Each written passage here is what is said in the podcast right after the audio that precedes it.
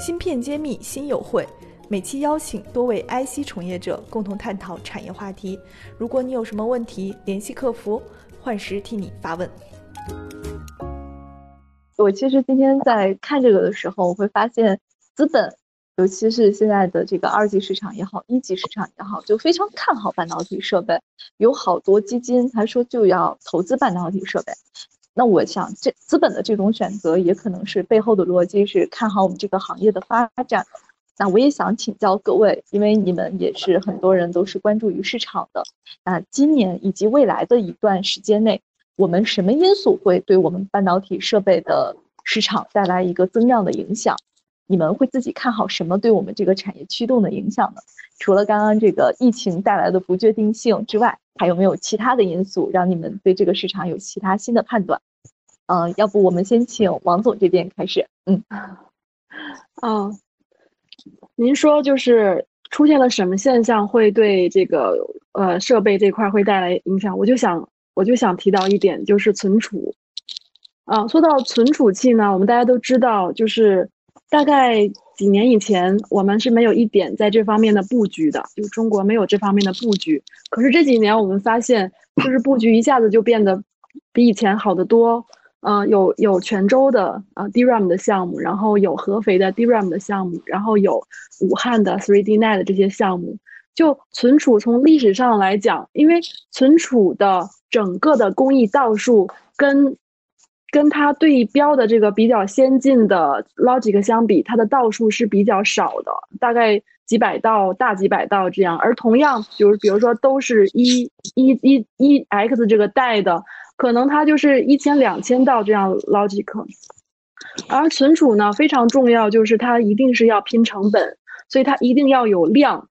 那么在这个存储器，它就特别有意愿去评估这个 second source。然后还有一点非常不一样，就是存储的芯片厂通常是 IDM 模式，然后它不是代工模式。IDM 模式它是可以自由做主去选择，而且它明白哪里可以替换。哪里不能替换？它觉得哪里可以去去做一些成本降低的考量，这边都是可以的，并且它还可以提出很多的这个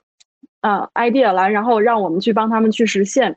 嗯，从这个比较知名的设备商来看吧，像东京电子，它当时的茁壮成长就是依赖于存储器的发展。那直到 二零一九年，看一下那三大家的这个财务报表，像这个范林呢，像东英电子这两家，他们全年的三分之二依然来自于 memory，包含了 DRAM 跟 3D NAND，但三分之二都是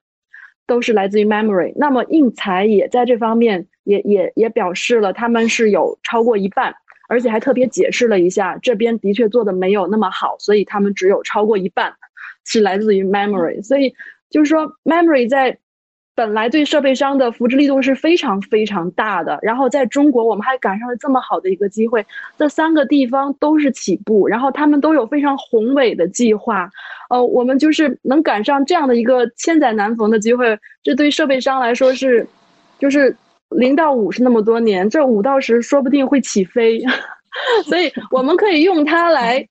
来锤炼自己，让我们的那个设备能够更适用，然后能够积累更多的呃量产的这个丰富的经验，就是尤其要感谢嗯存储，我觉得这是一个特别重要的机会。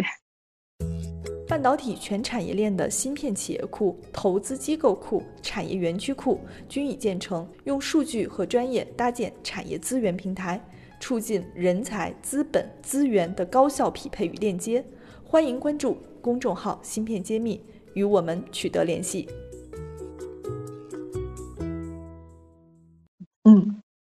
对，这两年国家正是在大力投资存储，我们会知道像长存、武汉新星这些都啊，还有合肥长鑫，对，都在做存储。我觉得这个确实对很多设备商来说是有巨大的一个需求。好，那我想听听王呃唐总，你们那边是怎么样？呃，你怎么看这个这个方向？嗯嗯，除了存储以外，我觉得可能还有一个就是方向，就是呃，其实看一下我们半导体集成电路这个发展史的时候，它的驱动力最早是来自于呃笔记本或者电脑这种这种这种这种方向，然后后来变成我们的手机。那么其实现在可以看到的话，它在往更多样化的，比如像五 G 啊、AI 啊、物联网啊这些方向去发展。那么这种方向就是多维度的方向发展方向，就使得其实我们现在呃可以看到的，就是对芯片或者是对器件的这个需求是才来自于就是 SIP 的一种需求，就是把把几几种功能的芯片要想办法集成在一起。而其实现在随着就像摩尔定律它的发展到现在几个纳米以后，它的整个的产线投入的回报率和以前比起来已经没有像以前那么高的回报率了。所以现在很多呃建新的高节点的这种产线的投资是呃逐渐放缓，有很多很多这种代工厂他们已经停止继续再往前跟这个节点了。那么其实现在还有一种说法，就是 m o s e m o 就是超摩尔定律。那么这种概念的理来自于，就是它是通过一种呃系统集成的方式，它并不一定是选择用呃最高节点的这种芯片的方式，而是把几个芯片通过设计的理念或者说封装的理念，把整个这个器件的性能或者说这个部件的性能提升。那么这种样子以后就会使得我们其实会有很多更多呃包括设备啊，包括一些其他的一些新的需求。那么其实这这块的话，如果和客户进行一个紧密互动的话，是有很多潜在机会的。这些机会是其实和国外的公司比起来，我们可能是大家还属于一个呃相对来说起步是一致的一个情况，就不像我们在前道光刻机，啊别人已经起步了几十年，我们这边才刚刚 开始这种这种差距。所以我觉得这也是一个非常好的机会。嗯，所以其实我您说的这个之前我刚好也补了一个盲区。就是光刻机不只是在这个芯片的代工环节用，还在封装环节也会用到光刻机。对，所以我觉得这个，对，这个是封装。对，我觉得尤其是现在先进封装，那我们可能这个起步跟国外本来就站在同一个水平线上，那我们的设备可能也在。最开始就能跟客户一起来定制开发，那我们大家就是在同一个起平线，不会像之前差了那么多年才开始。是的，是的，是的，是的。呃，这个只要跟客户紧密的互动的话，其实我觉得，呃，外国外的优势就没有那么明显了，他们可能更多的还是在于就是更早的起步和更早的做一些研究。那其实相对来说，呃，我们在同时间起步的时候，他们的优势就不会那么明显。嗯，追时间是最辛苦的。好的，好。那我们请包总来聊一聊，你们在这个后端的设备上面来说，看什么是对你们的这个需求和市场带来这个拉动的因素呢？嗯，哎，刚才王总跟唐总分别讲存储器跟无线相关的，呃，我觉得当然无线跟我们这边跟我这边其实也也也，我觉得这两年对我的驱动其实挺大的，特别是射频相关的，呃，因为手机端手机以前比如说是三 G 变成四 G。那一个手机里面的那个射频的元器件，可能从二十几个变成八十几个。那现在五 G 的话，可能一个手机里面大概估计在一百多个那个射频的元器件。所以我觉得这个这个的增长其实很明显啊。这包括这两年我们公司呃 RC 设备的那个增长很大一块也是在射频相关的。呃，但是五 G 呢，其实现在还还没有完全铺开。那我觉得这个市场的整个培育可能还需要一定的时间。但我觉得，一旦五 G 整体都铺开了以后，这块的这块的增长就是就是是贴量的需求，嗯，到时候真的是万物互联的时候，所以这样子反过来，我觉得一定会拉动这个设备的这个呃这个需求的增长。那另外一块，我觉得，呃，在汽车电子这块，那个以后的增长会很大。那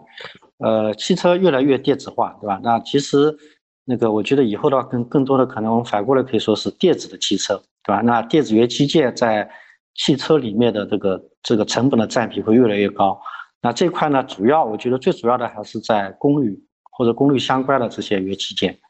那最近我觉得也也也也感触那个非常深，因为我们呃去年的时候收购了一家日本公司，他们是就是在做分离器件跟功率器件的那个测试设备。所以那因为日本其实在这块其实整个积累。啊，包括它的那个呃汽车电子，它整个积累，像丰田在汽车电子上的，它也是比较呃积累的时间比较久，所以在半导体在功率器件测试这一块，他们也是积累的比较久，所以我我把他们的一些产品、一些技术回到拿到中国来跟我们的一些客户或者我们业内的一些人士去谈，我觉得呃这块的需求，那个未来我觉得两到三年或三到四年这块的增长。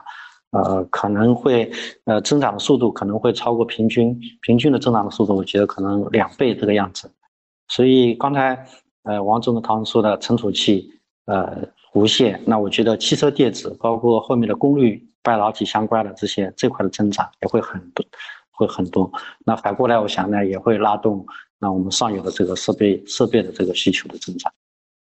芯片揭秘，产业人自己的发声平台，